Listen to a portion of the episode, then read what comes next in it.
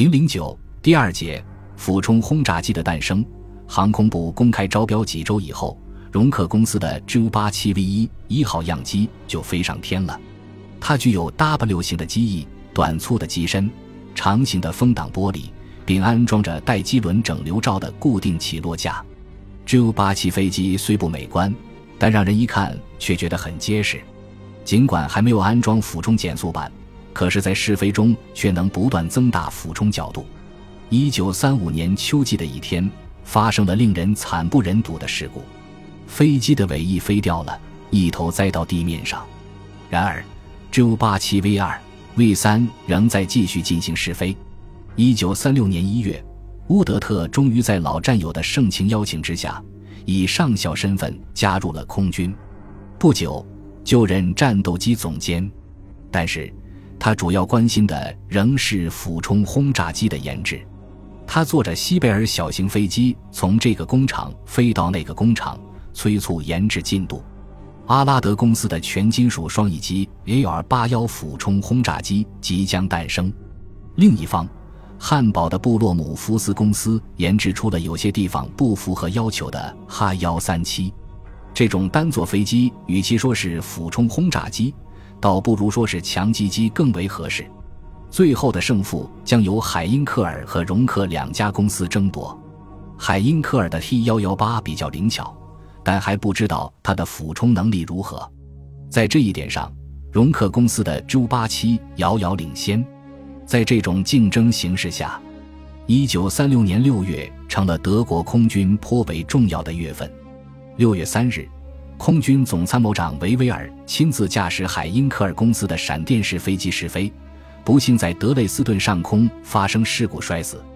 六月九日，技术局研究部长里希特霍芬对俯冲轰炸机的研制做了最后宣判，在 L C R N 二四零幺七三六秘密指令中这样写道：今后终止对朱八七俯冲轰炸机的研制，也终止用朱八七飞机改装舰载机的工作。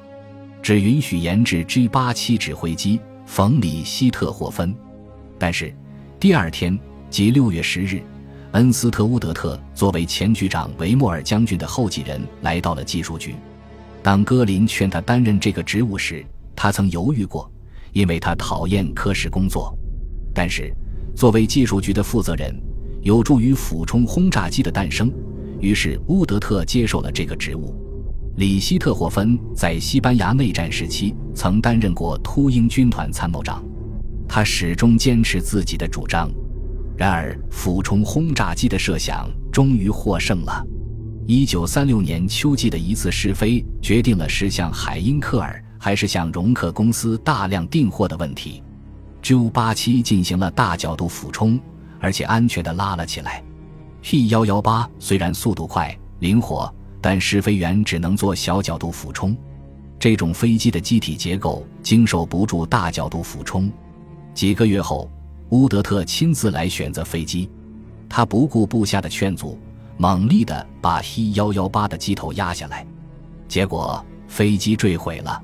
和过去一样，在那千钧一发的时刻，他跳了伞。结论出来了，俯冲轰炸机 Ju 八七诞生了。一九三九年八月十五日，在科特布斯空军基地，整齐地排列着很多俯冲轰炸机，发动机开始发动了。第七十六俯冲轰炸航空团第一大队，别名格拉茨大队，它因平时住在美丽的施蒂里亚的格拉茨而得名。在对波兰作战的准备阶段，这个大队被调到西里西亚，归里希特霍芬少将指挥。今天。全大队集合在萨冈野外的诺伊哈马演习场，当着空军高级官员的面进行模拟攻击，投的是发烟水泥弹。大队长瓦尔特西格尔上尉和各机长讨论之后，决定了俯冲式的攻击队形。过了一会儿，气象观测中队着陆报告说，目标地区有浓云，云量三分之二，云高二千米，云底高九百米，云下能见度良好。于是开始攻击演习，进入攻击高度是四千米，俯冲穿过云层，在拉起点前三百至四百米处用瞄准具捕捉目标。还有什么问题吗？好，祝你们成功。几分钟后，俯冲轰炸机都滑到了起飞线，以三机编队依次起飞，在机场上空编成大队队形。按开战前夕俯冲轰炸机大队的惯例，这个大队也装备了新型的 Ju-87B。这和投入西班牙战争时的那几个三机编队配备的 A 型飞机不同。B 型安装着大功率的 j m 2 1 1搭发动机，马力一千二百五十，大约是 A 型的两倍。Ju-87B 可带五百公斤炸弹，巡航速度每小时三百公里以上。虽说这并没有什么了不起，但足以用来支援地面部队，而这正是俯冲轰炸机的目的之所在。第七十六俯冲轰炸航空团第一大队在云上向诺伊哈马目标前进。一九三九年八月十五日上午，快到六点的时候，西格尔上尉的大队组成了攻击队形。他的三机编队带头，左边是副官埃培中尉，右边是米勒技术中尉，钻进了云层。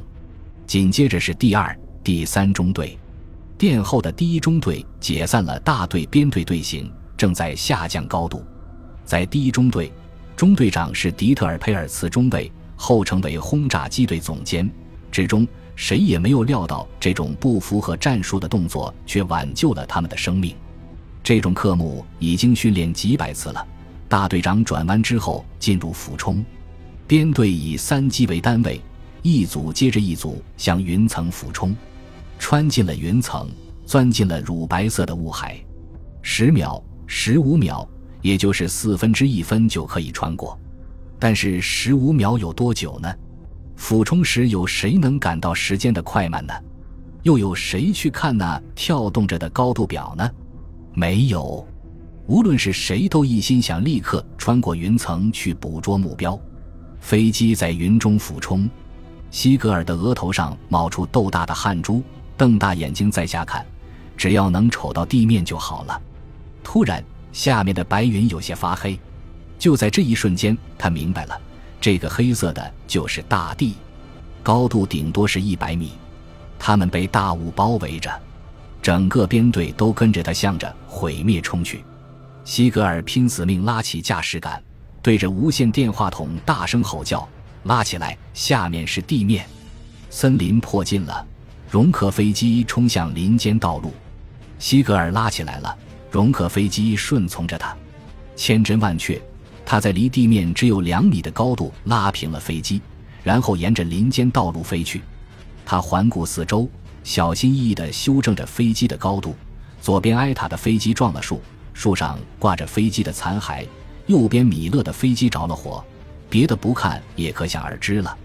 戈尔特曼中尉的第二中队九架飞机全部撞地，第三中队只有几架飞机得救，其余的飞机窘态百出，有的拼命想拉起来，结果翻了筋斗，倒飞着往森林里钻去。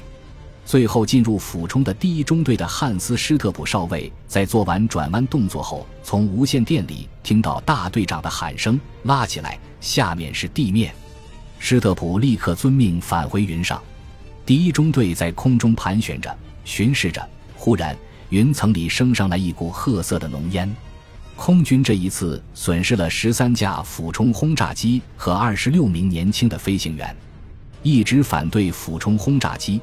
而开战后又指挥他的里希特霍芬正是这场大惨案的目击者。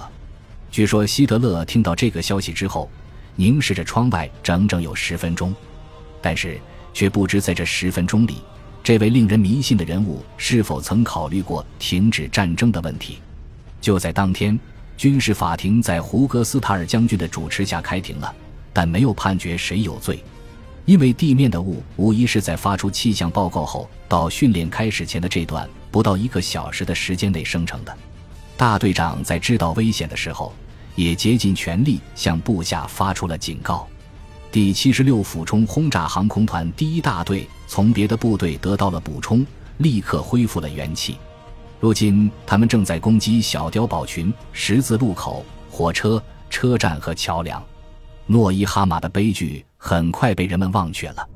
九月二月早晨，赖谢瑙和里希特霍芬两位将军决定，首先让俯冲轰炸机去支援鲁道夫·施密特少将的第一装甲师。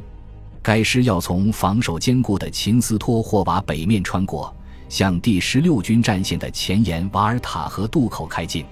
空军的任务是全力压制住十六军装甲部队正面敌人的反击，并警戒暴露在敌人面前的该师南侧，如有必要，即应给予支援。第二俯冲轰炸航空团第一大队和第七十六俯冲轰炸航空团第一大队的四十架飞机，非常准确地轰炸了波兰部队正在下车的比奥特库夫火车站。施瓦茨科普夫上校指挥的第七十七俯冲轰炸航空团在拉多姆斯科多次攻击了敌人的部队。正在向瓦尔塔河推进的第十一、十四军在贾洛申附近遇上了波军的顽强抵抗。他们通过无线电要求空军支援。里希特霍芬的侦察中队及一二四大队第一中队奉命不时派出武装侦察机杜十七。到拉多姆斯科南部的瓦尔塔河大铁桥上空侦察，这支飞行铅笔的使命除监视波军的动向外，如果发现敌人企图炸毁大桥，还应从低空用机枪和炸弹进行阻击。因为这时第一装甲师正在接近这个重要的渡口。本集播放完毕，感谢您的收听，喜欢请订阅加关注，主页有更多精彩内容。